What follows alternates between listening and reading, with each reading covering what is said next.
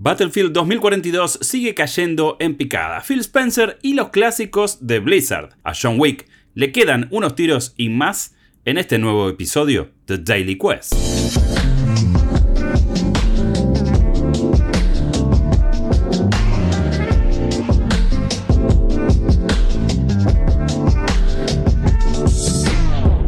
Tal? ¿Cómo estás? Mi nombre es Jeremías Curchi, también conocido como Chopper, y te doy la bienvenida a este nuevo episodio de Daily Quest, el podcast de noticias diario de New Game Plus. Como sabes, este es un nuevo medio de comunicación independiente fundado por quien les habla, además de por Guillermo Guillo Leos y Mariano Ripirriza. La propuesta ya la conoces, pero si no es el caso, te lo cuento. Te vamos a informar durante 10 o 15 minutos sobre las noticias más importantes de la industria del videojuego para que arranques la jornada con todo lo que necesitas saber. Si nos estás escuchando a través de plataformas como Spotify, Apple Podcast o Google Podcast, recordá darle al seguir y deja una reseña, la que quieras, positiva, negativa, la que te parezca, que eso nos va a ayudar a llegar a más gente. Ahora sí, sin más introducciones, vamos directo con las noticias. Battlefield 2042 sigue sin levantar vuelo. Desde su lanzamiento, Battlefield 2042 está en una lucha constante por mantener su base de jugadores, principalmente en PC, que es de alguna manera la plataforma predilecta por los jugadores más acérrimos a la franquicia. Las razones de esta falta de adopción por parte de los jugadores tienen muchas aristas, desde los problemas de optimización y bugs en el lanzamiento, pasando por una pérdida del espíritu que supo distinguir a esta franquicia en su momento y también a una falta de ideas frescas en cuanto a la actualización y los contenidos, cosa que cualquier juego vivo necesita tener bien resuelta para poder seguir adelante. En los últimos tres meses, Battlefield 2042 estuvo teniendo una base de jugadores concurrentes de 5.000 en total. Sí, 5.000 pero en este fin de semana se conoció la noticia de que otro shooter online le quitó esta dudosa corona, llamativamente también ubicado dentro de la misma franquicia. ¿Sabes de quién se trata? Ni más ni menos que de Battlefield 1, el juego ambientado en la Primera Guerra Mundial que lleva aumentando su base de jugadores de menos de 5.000 a un total de 50.000 jugadores al momento de contarte esta noticia.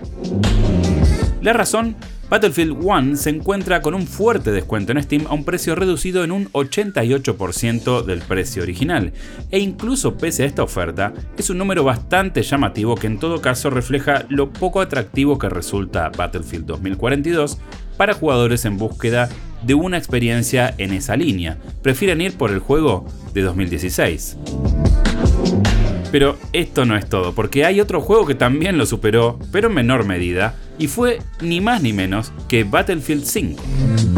Título que en los últimos meses se las ingenió para mantener una base de 15.000 jugadores concurrentes, pese a que su lanzamiento data de 2020. ¿Qué tendría que hacer EA con Battlefield 2042? La verdad que es muy difícil decirlo. La actualización con Portal, los mapas nuevos y todas las novedades de la actualización 2.2, que por cierto ya está disponible, no parecen ser suficientes. Prepárate porque a John Wick todavía le quedan unos tiros en los videojuegos. Las llamadas a las juntas de inversores siguen dándonos de comer noticias y en esta ocasión hay una que llama bastante la atención. Cuenta la historia, reportada por el portal IndieWire, que el CEO de Lionsgate, que es la gigante productora cinematográfica canadiense, se refirió a los inversionistas del grupo comentando que su equipo está evaluando distintas propuestas acerca de un juego AAA, es decir, una producción a gran escala basada en la franquicia de John Wick con la intención de expandir este universo más allá de las taquilleras películas. Todavía no se conocen detalles al respecto, pero John Feldheimer, que es el director ejecutivo que dio la charla, dijo que creía que hay lugar para un juego AAA de John Wick y que no querría compartir más detalles de momento, y agregó, no quiero adelantarme, pero quiero contarles que ya tenemos varias propuestas de grandes estudios y estamos realmente decididos a avanzar con el tema. Obviamente, esta no sería la primera incursión de John Wick en el mundo de los videojuegos. Beetle Games, el estudio de Mike Biddell de Thomas Was Alone, lanzó John Wick Hex, un juego táctico inspirado en las películas allá por octubre de 2019, con una gran recepción por parte de la crítica y el público general, pero claro, no es el juego AAA que hace que los ejecutivos mojen sus pantalones. Así que habrá que esperar para ver hacia dónde va esto.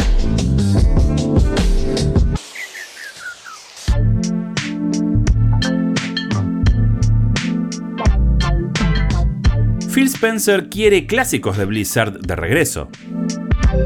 La fusión entre Microsoft y Activision Blizzard King todavía no está resuelta, pero varios ya se están relamiendo con el tendal de licencias y propiedades intelectuales que se suman al enorme paraguas que es Xbox Game Studios. Uno de ellos es, obviamente, Phil Spencer, quien estuvo muy ocupado en las últimas semanas tratando de tranquilizar a los inversores y a la propia compañía en relación al destino de esta fusión, pero también tuvo chance de dar una serie de charlas entre las cuales hubo una con el portal Wired, donde se refirió específicamente a los clásicos de Blizzard en el contexto de los 25 años de Age of Empires. Y cito textual, no puedo tomar ninguna decisión de lo que sucede en Blizzard, Activision o King, dijo Spencer, cuando le preguntaron sobre las oportunidades que podría brindar esta potencial unión entre las empresas. Fue una larga conversación respecto a la franquicia de Age of Empires y en cuanto al género de la estrategia en tiempo real.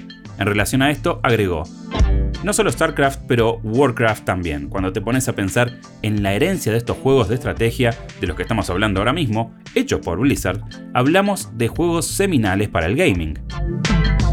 Pero antes de que se entusiasmen hay que recordar que la fusión entre estos gigantes de la industria todavía tiene un montón de picos altos que escalar, con distintos organismos a nivel mundial que están estudiando qué implicaciones podría tener esto en términos de la competitividad en el mercado.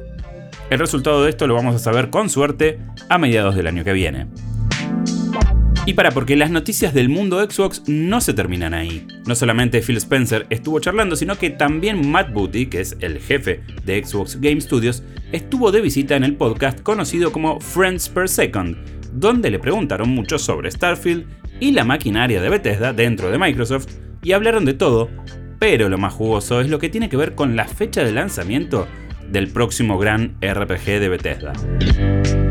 Como sabemos, tanto Starfield como Redfall, dos grandes exclusivos para Xbox, fueron retrasados con una fecha de lanzamiento a confirmar para el año 2023. Y las declaraciones de Booty pueden ayudar a construir este rompecabezas ya que confirmó que Starfield saldrá después de Redfall y no antes. Esto pondría Starfield en una fecha cercana a entre mayo y junio del año que viene, si es que Microsoft sigue con la idea de publicarlos relativamente cerca en el calendario.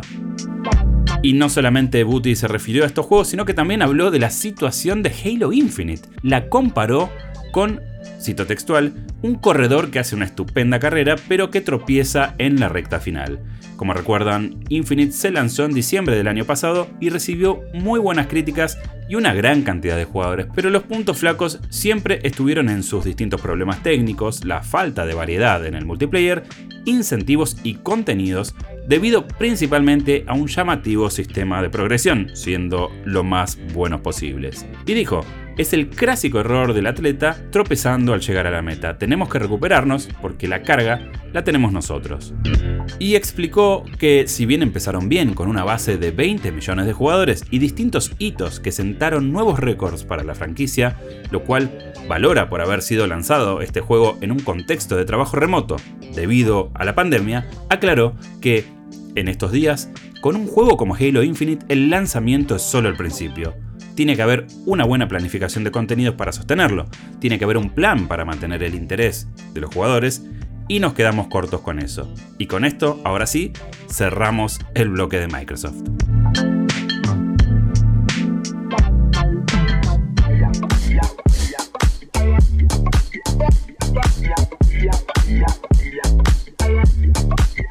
La culpa no es del chancho, sino del que compra Pokémon se viene Pokémon Scarlet y Violet y estos juegos ya están siendo furor en Japón. Estamos a casi dos semanas de su lanzamiento y las preventas en la Tierra del Sol Naciente ya marcan que estamos ante un nuevo hito para la multimillonaria franquicia. La información proviene de un usuario de Twitter que analizó las preventas de ComG, un famoso retailer japonés, y si bien indicó que se trata solo de una cadena de ventas, dijo que la misma constituye una imagen fidedigna del movimiento del mercado, cosa que ya comprobó con los juegos más rompedores de Nintendo, por ejemplo Animal Crossing, Splatoon 3, Bayonetta 3 y Super Smash Bros. por mencionar algunos.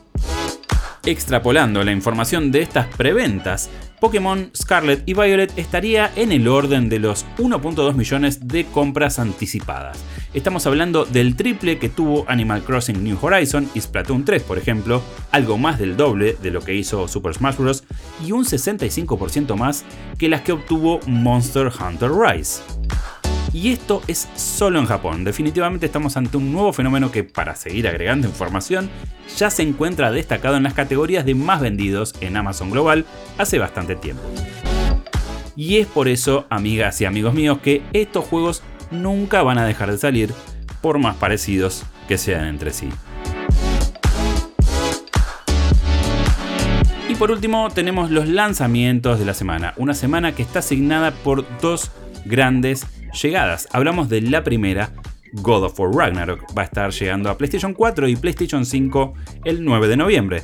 Yo la verdad que lo jugué por la mitad, lo sigo jugando, es un juego que me parece alucinante, pero que Guillo lo terminó, lo revisó, puedes leer el análisis en nuestro sitio y verlo en nuestro canal de YouTube. También tenemos un stream en el canal de Twitch donde hablamos justamente de la review y se llevó un 9, lo cual para el paladar exigente de Guillo es un montón y estate atento a nuestras redes porque también lo vamos a estar transmitiendo en unos días.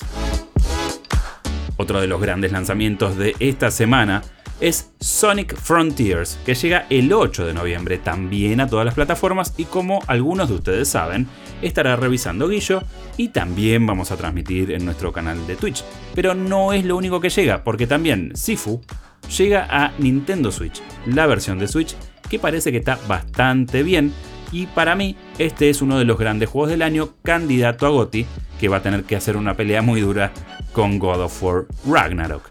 Y otro que llega para los apasionados del Excel y la simulación es Football Manager 2023, que aparece en todas las consolas menos en PlayStation 5 que tiene una ligera demora. Pero si tenés Xbox Game Pass, es un juego que seguramente vas a querer probar porque es uno de los mejores managers de fútbol que además está en su versión completa y no una versión adaptada menor que es lo que suele pasar hasta ahora con las que salen en consolas. Y hasta acá llegamos con el Daily Quest del día de hoy. Recordá que si te gusta este contenido podés recomendarlo, compartirlo, pero además si querés darnos un apoyo estamos en plataformas como Coffee y Cafecito. Podés encontrar los links en la descripción de este episodio. También contarte que en estas plataformas ya tenemos el nuevo Battle Pass para el mes de noviembre con nuevos hitos y también la posibilidad de que si llegamos a la meta vamos a estar haciendo la launch party para New Game Plus, lo cual va a ser un evento que realmente no creo que te quieras perder. Mi nombre es Chopper y nos escuchamos en el próximo episodio de Daily Quest.